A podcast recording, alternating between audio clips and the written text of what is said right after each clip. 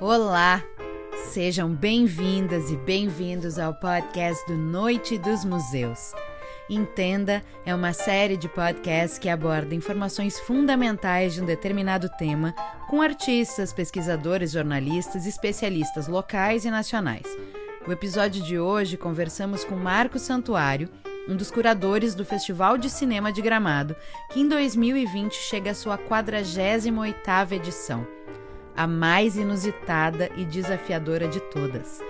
A organização do evento construiu um formato multiplataforma para sua realização, que contará com diversas atividades e conteúdos online, além de exibição dos filmes pelo streaming do Canal Brasil e transmissão das obras na programação do canal. Marcos Santuário é jornalista, crítico e professor apaixonado por cinema. Durante oito anos de andanças pela América Latina, se aproximou das produções do continente. Mais tarde, quando morou no Uruguai, se associou à Cinemateca. De lá para cá, o hobby se tornou profissão. O jornalismo voltou o foco para a área cultural e o envolvimento só cresceu. Santuário integra a curadoria desde a quadragésima edição do Festival de Cinema de Gramado, em 2012, onde dividia a função com José Wilker e Rubens Edvaldo Filho. Atualmente, assina a curadoria do festival com Pedro Bial e Soledad Vijamil. A pandemia afetou todo o mercado da cultura, mas há uma parcela que precisou se modificar e se adaptar quase que totalmente para o ambiente digital para poder ocorrer em 2020 os festivais. No audiovisual, onde grande parte da produção já está focada em plataformas de streaming, os festivais ainda carregam a importância do presencial e da diferença de consumo de um filme na sala de cinema. A congregação que ocorre com um grupo de desconhecidos em um mesmo espaço, em frente a uma tela grande onde não há interferências, ainda segue carregando seu valor. Sem falar nas trocas pós-sessão clássicas de festivais com debates, as conversas no jantar e a economia movimentada pelos festivais nas cidades que os hospedam, com os patrocínios, vendas de ingressos, convidados e o turismo.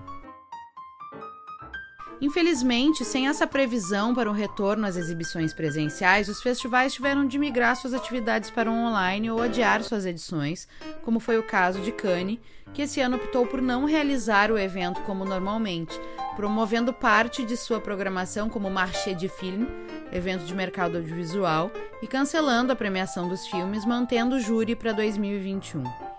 As 56 produções selecionadas para as mostras competitivas foram divulgadas e receberão o selo de aprovação dos organizadores. Algumas delas serão exibidas em outros eventos. Evento realizado pela Tribeca Enterprises, com a participação de grandes festivais de cinema, o We Are One, a Global Film Festival, ocorreu de 29 de maio a 7 de junho.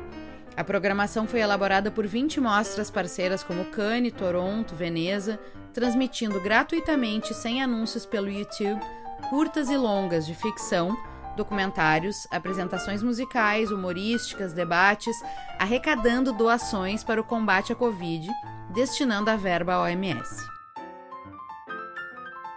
A 45ª edição do Festival Internacional de Cinema de Toronto programado para ocorrer de 10 a 19 de setembro, é adaptada ao momento, com exibições físicas em drive-ins, exibições digitais, tapetes vermelhos virtuais, conferências de imprensa e palestras sobre o setor. A seleção desse ano compreende uma programação de 50 novos filmes, cinco programas de curtas-metragens, além de palestras interativas, reuniões de elenco de filmes e perguntas e respostas com elenco e cineastas. Pela primeira vez em sua história, o TIFF lançará uma plataforma digital para o festival, oferecendo novas oportunidades de conexão com o público além de Toronto. O evento fez uma parceria com a Shift 72 para desenvolver essa plataforma online líder do setor. Ao longo dos 10 dias, a plataforma sediará exibições digitais, além de inúmeras palestras e eventos especiais. Por aqui, a 16ª edição do Fantaspoa se adaptou e todas suas atividades de 2020 migraram para o digital. De forma online e gratuita, a mostra de filmes foi exibida de 24 de julho a 2 de agosto através da plataforma Darkflix e apresentou mais de 130 filmes de 40 diferentes países, incluindo um projeto que foi totalmente desenvolvido durante a pandemia com uma série de curtas. Já o evento de cinema mais antigo do país a se realizar de forma ininterrupta, o Festival de Cinema de Gramado chega em 2020 à sua 48ª edição, de maneira muito diferente dos anos anteriores. Por conta da impossibilidade de realizar uma edição tradicional do evento, Gramado transforma-se em uma realização multiplataforma, com transmissão online e também pela TV. As mudanças já ocorreram na própria coletiva de imprensa transmitida pelas redes sociais do festival e via TV, em parceria com a TVRS.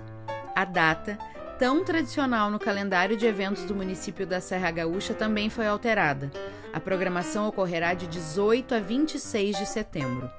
Confira agora a entrevista com Marco Santuário, que conta para o portal Noite dos Museus as novidades deste formato do evento.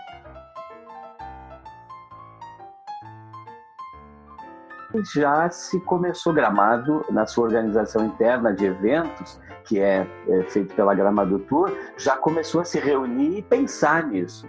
E a primeira ação foi postergar a data do festival, como uma coisa assim, bom, vamos ganhar um pouco de fôlego para ver o que, vai acontecer, né? Uh, Roterdã, o festival tinha acontecido, Berlim tinha acontecido, os outros estavam todos assim, não se sabia o que ia acontecer, mas ninguém tinha definido uh, uma ação a tomar. Então isso tudo pegou todo mundo muito de surpresa.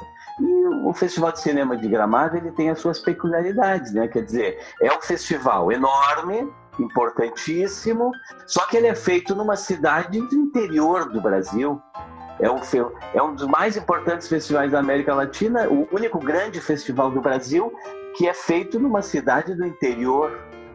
Né? Não é Porto Alegre, não é Curitiba, não é São Paulo, não é Rio, não é Recife, não é Fortaleza, não é Brasília. É, quer dizer, não é, é uma cidade do interior que lá, né, em 1973, criou um festival pensando em fortalecer o seu turismo. Só que pensando também nessa lógica, a Gramado, a Gramado Tour se reuniu e pensou, bom, quem sabe a gente não faz o festival. Porque o festival também está ligado muito ao turismo da cidade. E, bom, essa é uma decisão que compete a, a mais a Gramado Tour do que a todos os outros que trabalhamos pelo festival, né?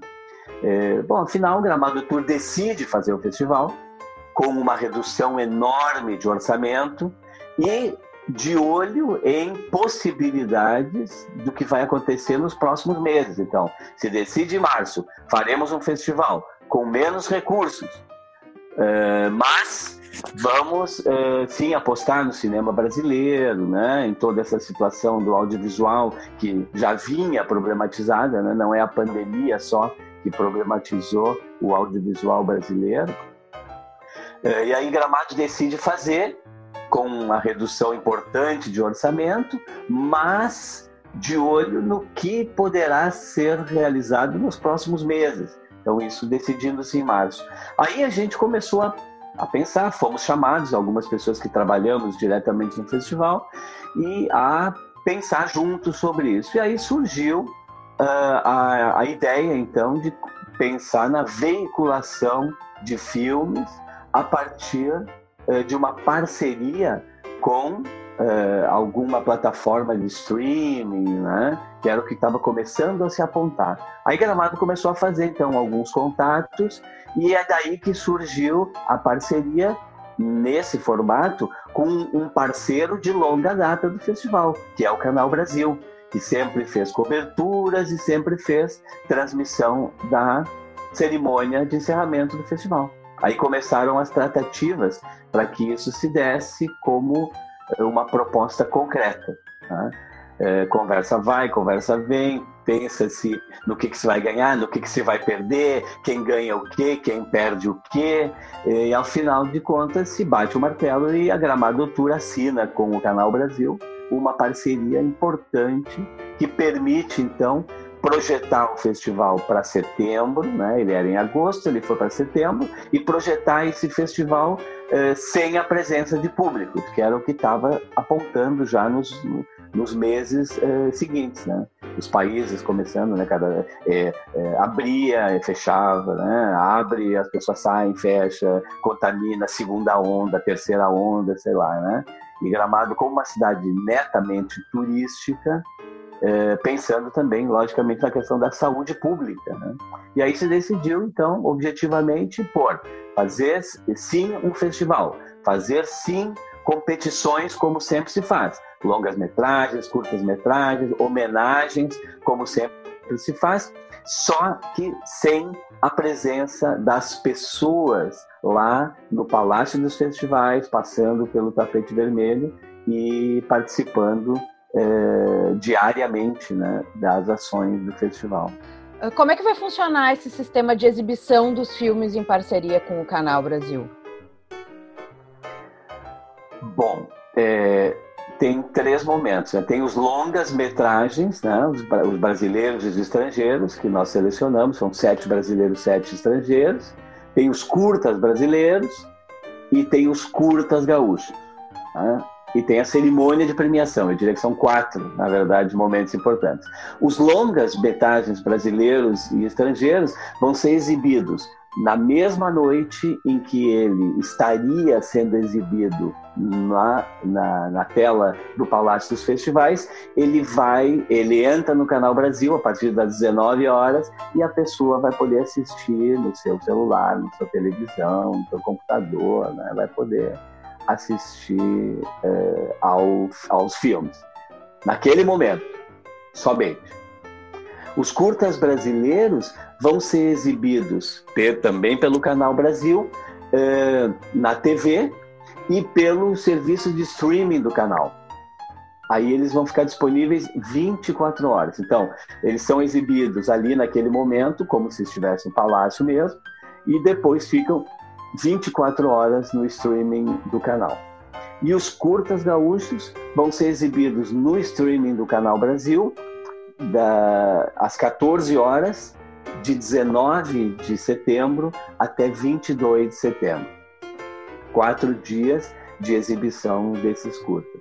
E a cerimônia de premiação, o Canal Brasil sempre, né, há anos, ele vem fazendo a transmissão dessa cerimônia e vai ser transmitido também. Claro que ela não vai ter público, né? É, vai ser no Palácio Festivais, com apresentadores que vão revelar naquele momento, vai ser segredo como sempre, naquele momento vai ser revelado o, o vencedor em cada categoria e isso vai ser transmitido pelo, pelo canal ao vivo tem uma programação de debates também, entrevistas coletivas, que as, é, principalmente as coletivas, elas são bem tradicionais do festival, né? Uh, mas, e elas foram mantidas nesse formato. Como é que elas vão ser realizadas? Como é que vai ser esse esquema? É, é, tu, é a gente tratou de manter essa programação o mais parecida com o que acontece sempre, né, há anos, na presencialidade. Então, é, as coletivas também vão acontecer como sempre. 10 da manhã, elas vão ser transmitidas pelas é, redes do festival. É, também é importante né, dizer que o que eu comentei agora, que a, vai ser transmitido pelo Canal Brasil tal, mas também as redes do festival vão, né, o Facebook, Instagram, é, as é, páginas, né, a página do festival, quer dizer, tudo, todas elas vão estar nessa proposta que é multimediática, né, multitela, multitudo, né? E então os debates às 10 da manhã também começam a ser transmitidos. Aí, logicamente, né, as, é, os é, debatedores vão entrar né, numa sala virtual e vão fazer debates com a imprensa que também vai ter acesso a essa sala, né? E uh, o gramado uh, gramado filme market, né? O mercado de cinema, que é uma coisa importante, né? Porque um festival de cinema hoje ele é vitrine, mas ele também é mercado. Né? Então, a parte do mercado, há alguns anos, Gramado também apostou na criação desse mercado num evento que acontece paralelamente e que vai acontecer então todos eh, alguns dias da semana durante o festival também com eh, encontros em eh, salas virtuais né? aí vai, vai haver encontros de é, é, pessoas interessadas nesse mercado cinematográfico e que se tudo fosse como sempre foi com a presencialidade, seguramente estariam em Gramado e se encontrariam ali nas salas que são propostas para esse tipo de encontro, de debate, de negócios, de proposições, de apresentações, de propostas. Né? Então, é, é, realmente tudo muito novo. Né? É, claro que nós já estamos há alguns meses vivendo essa realidade, é, todos nós, e o mais interessante é que é no mundo inteiro, né? não é na nossa bolha, na nossa cidade, no nosso país, é o mundo inteiro vivenciando isso nas telas e trocando relações e gastando muito tempo e muita energia a partir das telas. Então, o festival também entra nessa lógica e a gente realmente não sabe bem né, o, uh, o que, que, vai acontecer, mas o que sim a gente uh, se dá conta é que nesses seis meses o, o, público em geral já está muito mais acostumado a relacionar-se com conteúdos e com encontros né, que normalmente seriam presenciais, todos eles hoje mediados por essa tecnologia. Então, vai ser sem dúvida uma experiência histórica. Né, que vai ficar, assim como tem ficado para todos, é, em todas as partes do mundo, é, no Festival de Gramado vai ser uma experiência histórica. E ainda vai conseguir manter a, o, o título muito importante de festival mais antigo no Brasil sem nunca haver deixado de acontecer. Então, ele novamente acontece apesar de todas essas circunstâncias. Né? Uh, mas tem uma novidade também na programação, né? Vocês estão produzindo podcasts sobre, sobre a cobertura, é isso? Existem outras ah. ações e novidades que, que, que, que, vão ser lançadas ainda? Uhum. É, entre as várias novidades, é, claro, a apropriação dessas tecnologias é mais do que necessária, né? E eu diria que isso, mesmo sem a situação de pandemia ou tudo mais, nós já estaríamos fazendo isso, né? Porque é, isso é uma imposição no sentido de tecnologia disponível e desejo das audiências. Né? Hoje a gente quer consumir o que a gente quer, quando a gente quer, da forma que a gente quer. Então, o áudio também é, é uma forma importante de ser transmitido, né, o que se quer transmitir. E o festival também, claro, se apropria dessa possibilidade é, para poder chegar também a outros públicos em outros momentos que talvez não se consiga especificamente com a questão é, é, da junção do audiovisual. Né? Então, essa é uma, é, uma realidade né, que já está espalhada pelo mundo né, e que já faz parte da realidade, é, sobretudo dessa, dessa geração que hoje consome muito tudo que é produzido é, graças às tecnologias é, do online, da internet né, e das nas, essas novas possibilidades tecnológicas. Né? E a gente até para assistir filme hoje, né, a gente tem uso de tecnologias importantes. Eu, eu lembro, não faz muito tempo, né? Te falo de oito a oito anos, quando é, eu fui convidado para fazer parte da curadoria com o José Wilker e o Rubens Evald, nós recebíamos caixas de DVDs em casa, com 200 filmes. Eu não tenho lugar em casa para tanto filme que eu tenho. Uns eu eh, já me desfiz, tal, mas grande parte estão nas minhas paredes, porque eu, né, recebíamos caixas e caixas e assistíamos aos filmes, né? Depois conversávamos e batíamos papo, a, a, normalmente por é, e-mail, que era a forma mais rápida de fazer isso, muitas vezes por telefone e algumas vezes presencialmente. Né? Nos encontrávamos em Gramado, em São Paulo, no Rio, em Porto Alegre, e aí conversávamos sobre os filmes essa realidade veio mudando muito, né? Já não tem mais. Depois passou para Blu-ray, aí a gente usava Blu-ray. E depois passou para é, é, uma, uma linha escrita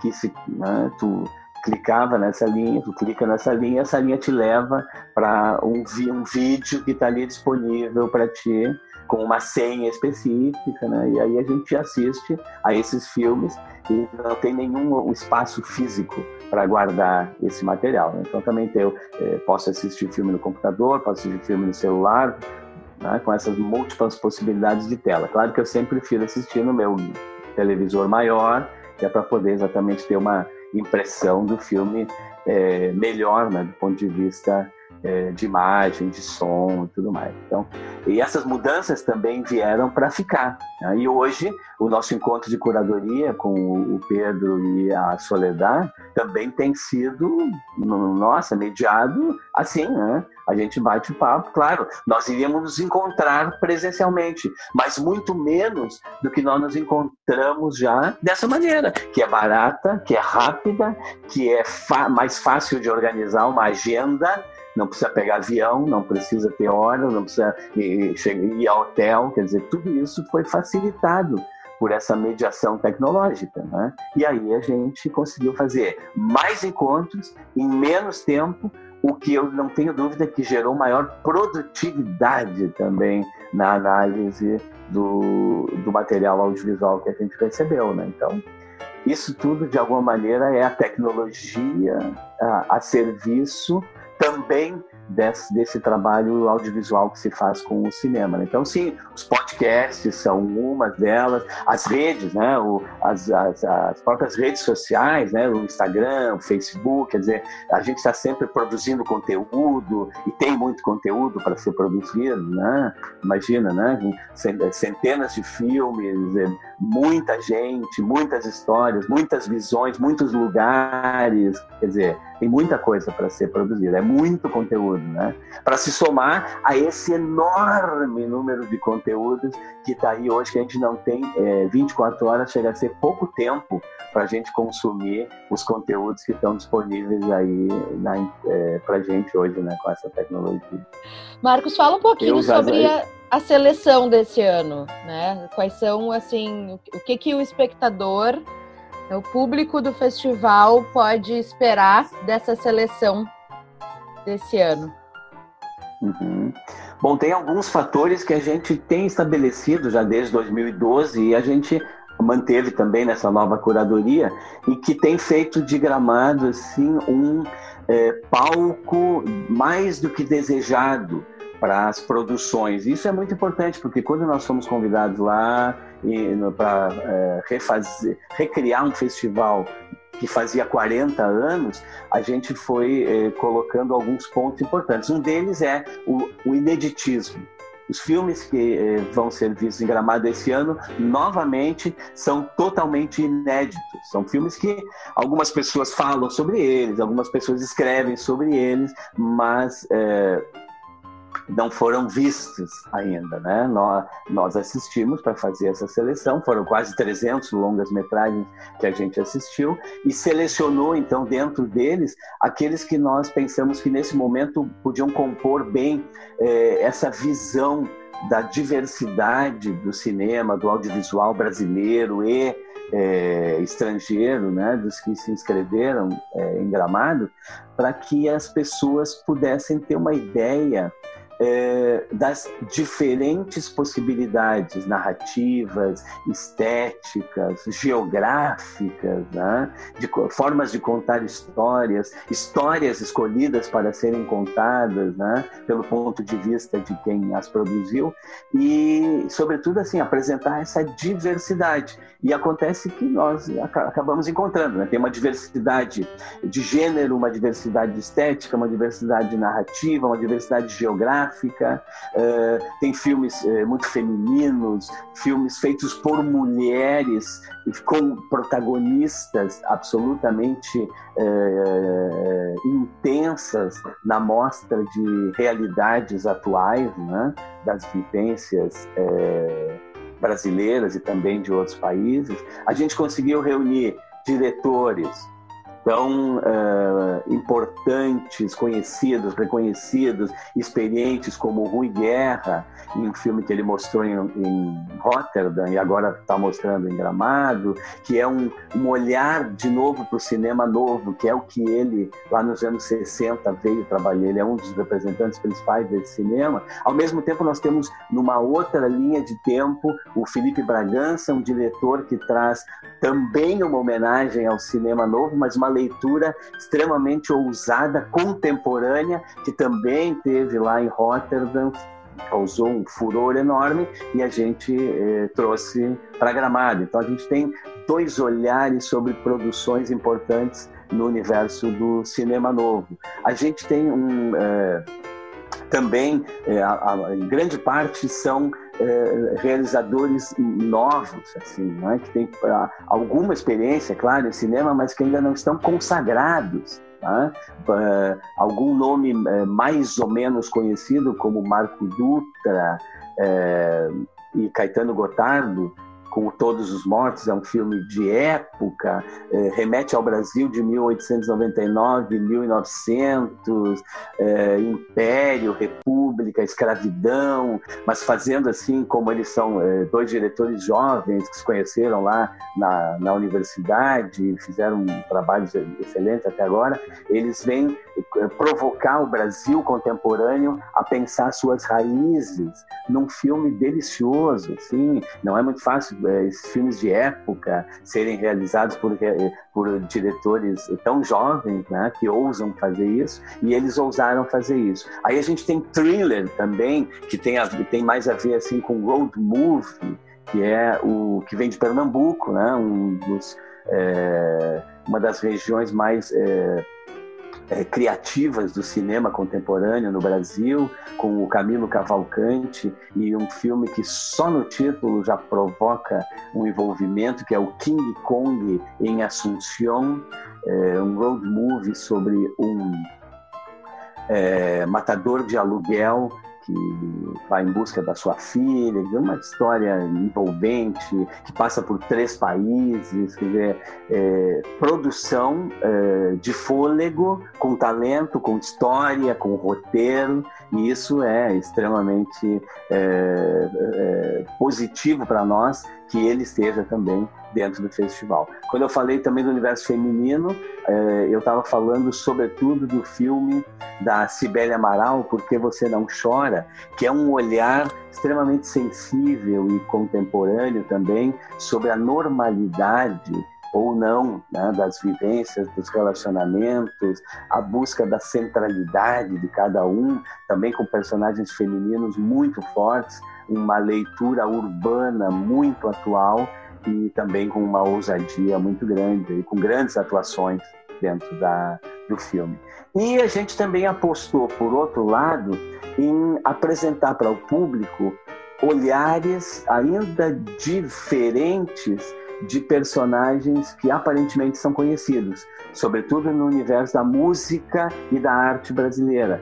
Duas diretoras, né, mulheres, a Ângela Zoé e a Joana Mariani, cada uma foi atrás de um personagem e trouxe para um documentário, para seus documentários de forma muito bem realizada. Um deles é o Samba é Primo do Jazz da Angela Zoé, que trata de apresentar a vida e a história da Alcione, tá? um dos nomes mais fortes né, da nossa música brasileira. E por outro lado, tem um outro personagem que está retratado em Me Chama Que Eu Vou, é o nome né, que já nos leva dar vontade de sair dançando com, essa, com esse nome, que é o Sidney Magal. Aí foi que a Joana Mariani decidiu então mostrar uh, intimidade da vida e da história desse personagem também da construção da música e da arte brasileira. Então, é, dá para perceber só, acredito nesse meu relato, que tem aí uma diversidade muito grande. Claro, né? dentro das nossas limitações de sete filmes para serem exibidos, né?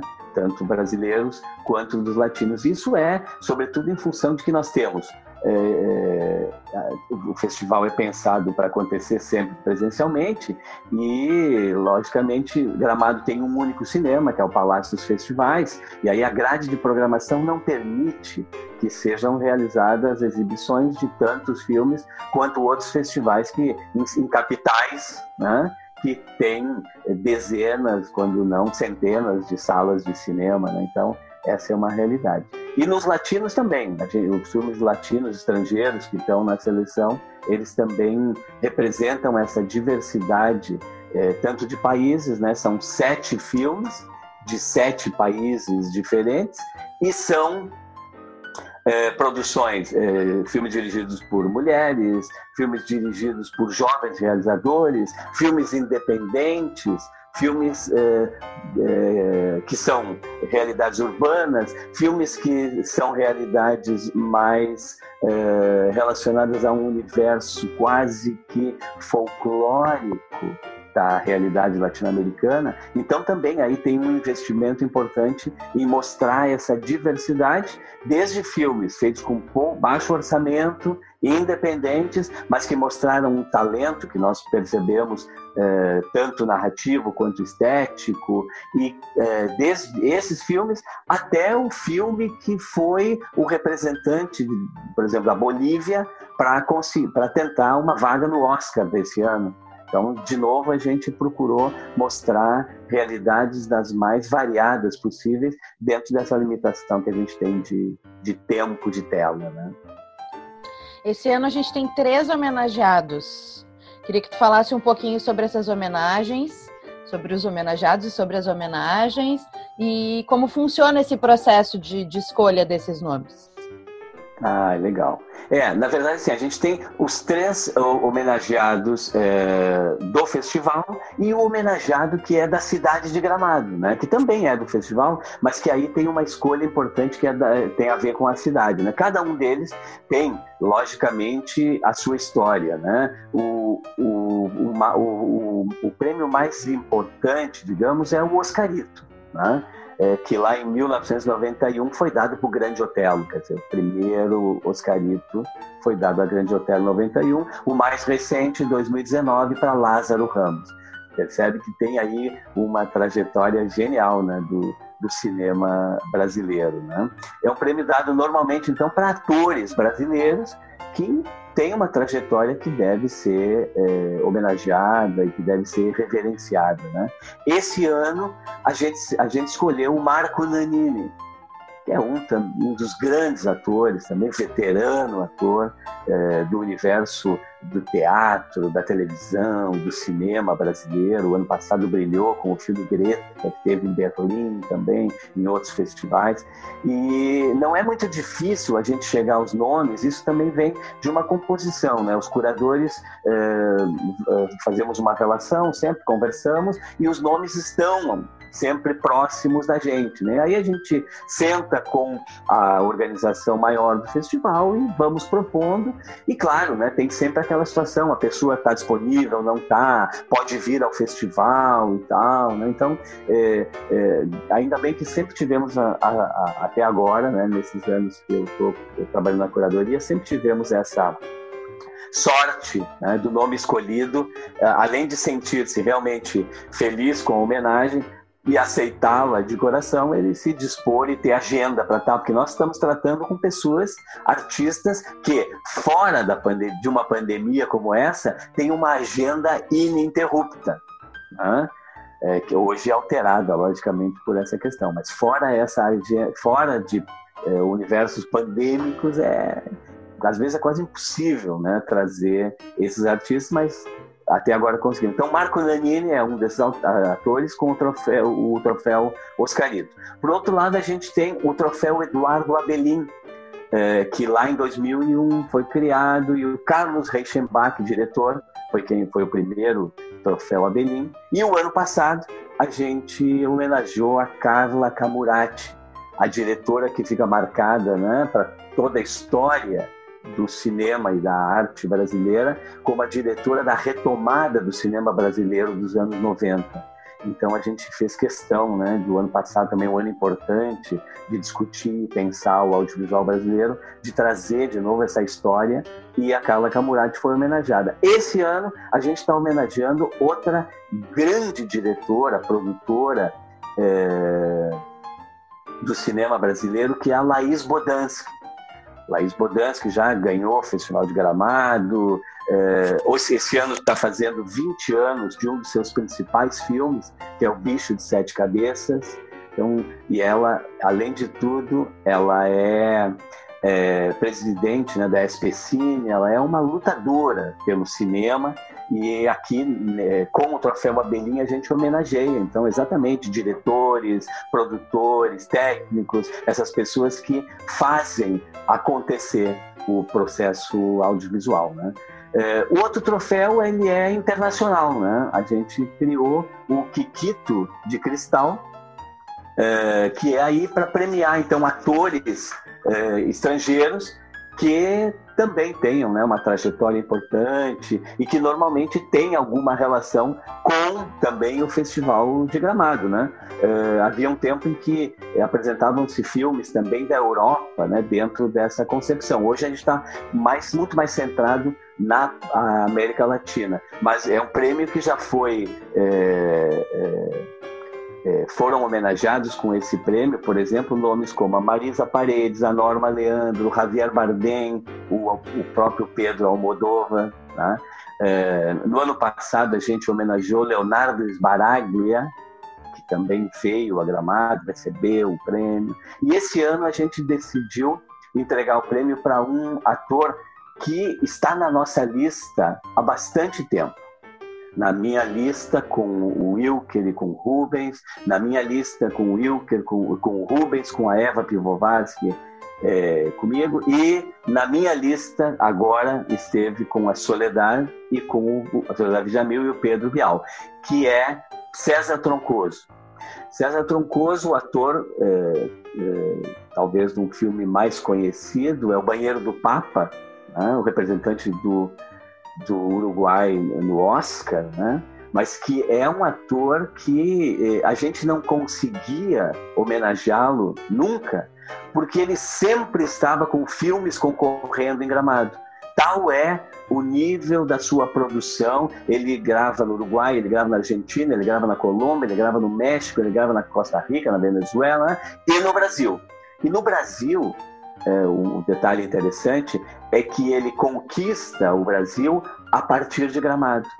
Ele vem a Gramado pela primeira vez, aí quem está em Gramado do universo cinematográfico o conhece e é, é nesse momento que ele começa a ganhar as telas brasileiras, sendo convidado e fazendo muitos filmes brasileiros, longas metragens, curtas metragens e até eh, novelas é, na televisão brasileira. Então, era mais do que hora já da gente homenagear o César Troncoso, que é um grande, um dos maiores atores uruguaios é, contemporâneos, um grande ator de teatro também, de televisão, e que ainda bem conseguiu ganhar é, o universo geográfico fora de seu país a partir do cinema e no Brasil a partir de Gramado. Então, para a gente, isso também é um, é uma felicidade muito grande. E o último prêmio, não menos importante, é o Troféu Cidade de Gramado. Esse é um, é um troféu especial também que foi definido por Gramado para que a cidade homenageie alguém, claro, do universo do audiovisual, do universo do cinema,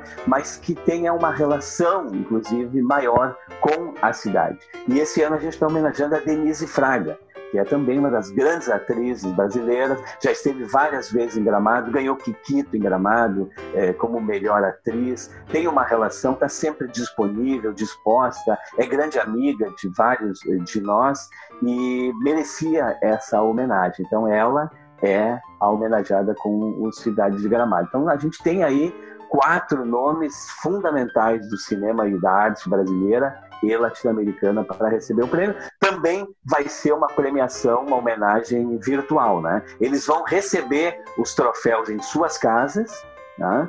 Inclusive, o Quiquito de Cristal está é, sendo preparado para ser enviado para o Uruguai e os demais é, troféus estão preparados para ser enviados para eles, eles vão receber e aí a homenagem vai ser feita, assim, logicamente, dessa maneira virtual também.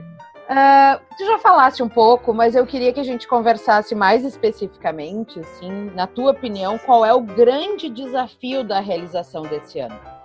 Uh, se essa transposição é a dificuldade do, da falta do contato presencial, ou se tu acreditas que tem outro desafio que seja maior do que isso, enfim. Uh, então, esta é a pergunta. Qual o maior desafio tá. da realização dessa edição?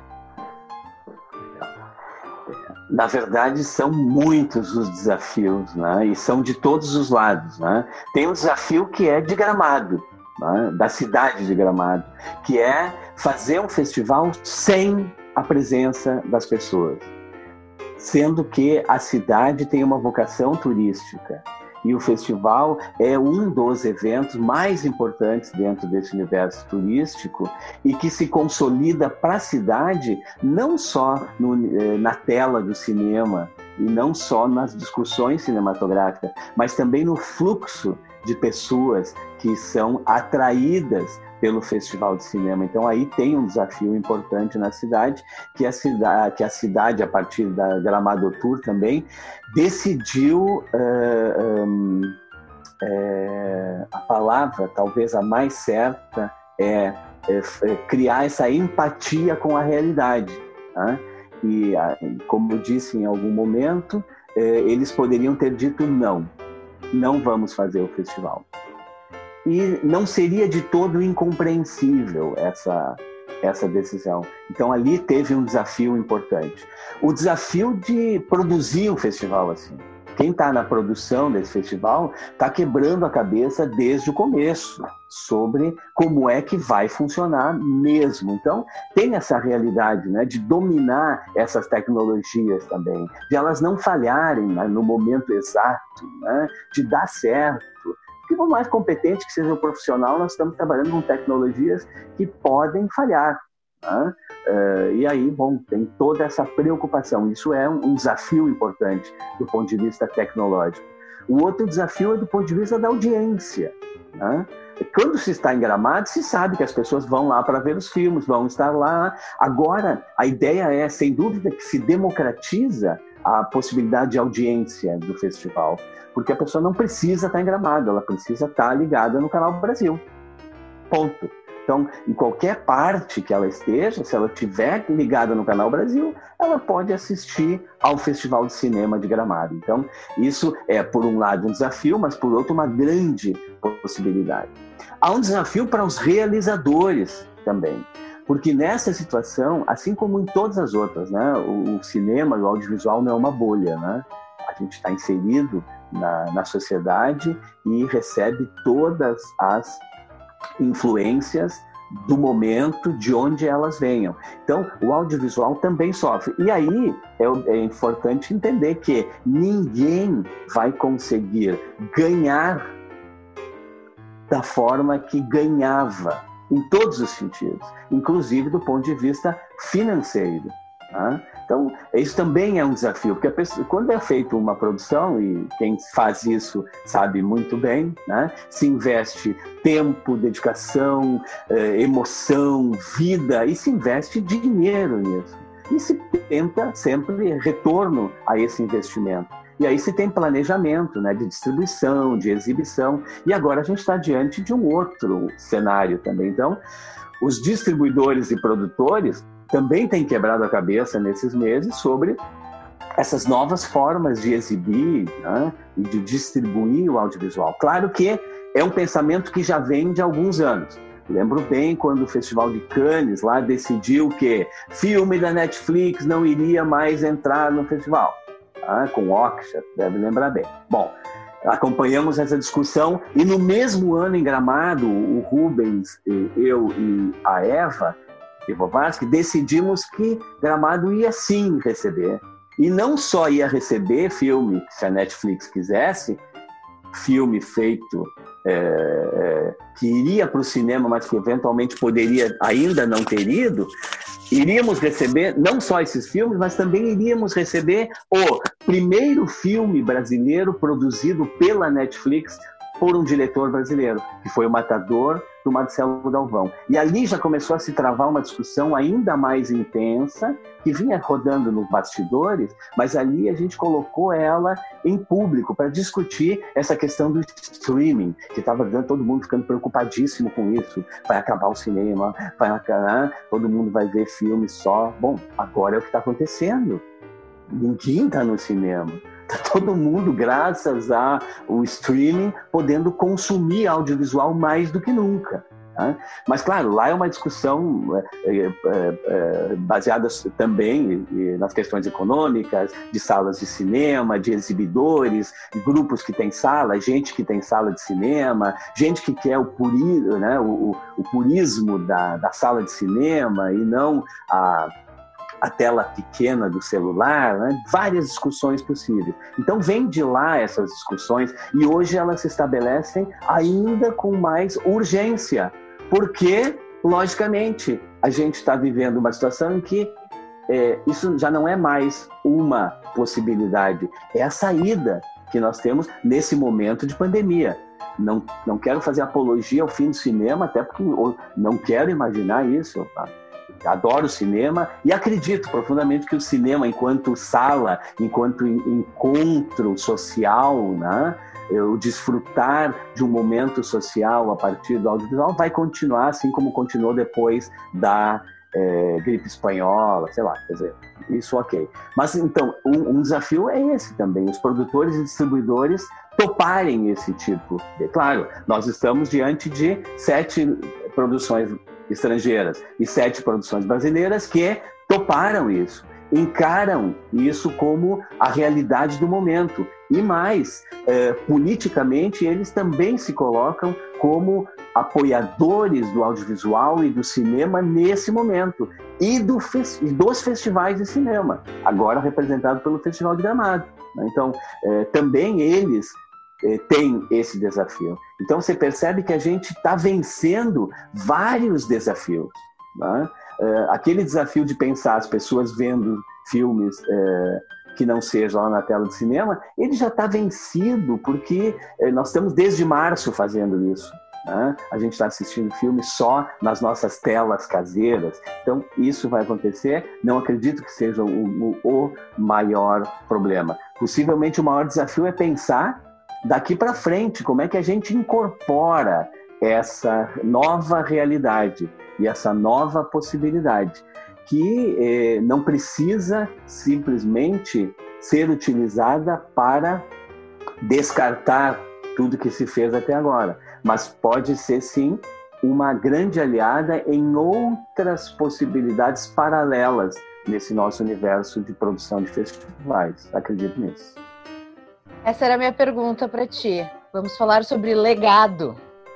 Que ações e que formatos e que escolhas desse momento, dessa edição tão atípica e que vai, obviamente, ficar muito marcada na história do festival e do cinema brasileiro, que tu acreditas que seguirão sendo adotadas pelos eventos de cinema pela produção em geral, mesmo após o retorno às salas. Uh, eu duvido muito que esse retorno não aconteça. As pessoas, sim, ainda valorizam a experiência acima de tudo. A sala escura, ela, ela é diferente, não tem jeito. A gente consome de outra maneira, né? Uh, mas é óbvio que a gente vai enxergar processos e ações sendo incorporadas nessa realidade pós-pandemia. Quais são essas ações e formatos que tu acredita que vão ficar como um legado daqui para frente? É, tudo isso vai depender, logicamente, do êxito do fracasso desses momentos né, que a gente está vivendo. Né? É, acredito que sim, a incorporação dessa nova possibilidade de exibição, mesmo dentro de eventos como o Festival de Cinema, pode produzir aí possibilidades paralelas. Quer dizer, não precisa deixar de exibir os filmes escolhidos em determinada uh, mostra uh, na tela grande. Mas, ao mesmo tempo, pode-se usar essas outras multitelas para exibições de uh, para outras exibições paralelas. Né? Claro que a gente está falando aí também, eh, a exibição só existe se houver público para ela. Né? Eh, eu eh, acabo viajando para vários outros festivais e, fora do país. E percebo assim nos grandes festivais existe um grande número de pessoas. Grande número de pessoas. Quer dizer é, você pode botar 350 filmes em Cannes, pode botar 400 filmes em Toronto, pode colocar 300 filmes em Berlim e você vai ter salas repletas, você vai ter público, você vai ter debate, porque tem muita gente nesses lugares, né? E elas já estão uh, acostumadas a esse, a esse é, a essa forma né, de encontro nesses festivais. Então, ali a gente já tem essa possibilidade real. Né? É, em se tratando especificamente de Gramado, é, outro grande elemento que dificulta realizações se chama público. Uma coisa é fazer um festival em São Paulo, Rio de Janeiro. Outra coisa é fazer um festival em Gramado. 35 mil habitantes na Grande Gramado. 35 mil habitantes. Porto Alegre tem quase 2 milhões e meio, né? 35 mil habitantes. A maioria trabalhando em função do turismo, ou seja, gente trabalhando, que é, trabalha manhã, tarde e noite, tal, né? e que não é público que estaria disponível é, para lotar três ou quatro salas de cinema se a cidade assim tivesse. Né? Quando se faz o festival, também se, é, se tem essa questão assim do público em si. Né? Então, ali o público é e acaba sendo reduzido normalmente a os envolvidos no festival, né? as equipes, os convidados, a imprensa, né? eventualmente é, pessoas que viajam, os turistas, né, que viajam para o festival. Mas aí Gramado também tem muitas outras opções turísticas que são exploradas naquele momento. Então, tem um público, sim, que vai especificamente. Eu conheço pessoas, assim, que vão todo ano especificamente para o festival, tá? é, mas são poucas pessoas comparando a essas, essas, grandes cidades. Então, talvez essa tecnologia que a gente agora está experimentando por necessidade, ela se torne uma possibilidade de encontrar novos públicos em outros lugares que não ali é, na, especificamente na cidade, né? Mas isso vai depender muito, sem dúvida, dessa experiência vivida agora e também, lógico, depende também de como vão receber essa experiência a audiência, as equipes, né? os realizadores os realizadores, os distribuidores de filme, né? os exibidores, quer dizer, toda essa cadeia que conforma né, a produção, a exibição, a distribuição, é, para entender então o papel do festival sempre é, é, em primeiro lugar, e a utilização dessas tecnologias hoje. Né? Mas também não tenho dúvida que estamos todos, os que nos envolvemos, sobretudo, com esse universo, desejosos de que passe tudo isso do, do distanciamento social e que nos voltemos a encontrar. E isso se reflete nessas cidades que não param, né? Tem gente que não consegue parar. Né? E nós que conseguimos é, parar, é, por consciência e também muitas vezes por uh, estruturas que criamos que nos permitem e profissões que nos permitem fazer isso, a gente também tá louco para sair e viver a vida como a gente sabe que é lá fora, né? Já dizia Fox Mulder, né? A verdade está lá fora, né? Então, assim, diria eu que a gente está desejando isso. E essas tecnologias podem nos ajudar nesse sentido, assim não consigo prever muito o que vai acontecer, né? Mas imagino que sim, elas vão ser grandes aliadas, assim como elas têm sido para resolver situações pontuais, né? Mas talvez se tornem aí mais costumeiras dentro desse universo de cinema também. Perfeito, querido. Muito obrigada pela participação. E a gente deseja que, apesar de atípica e diferente, essa edição do festival seja um sucesso. Legal, querida. Obrigado.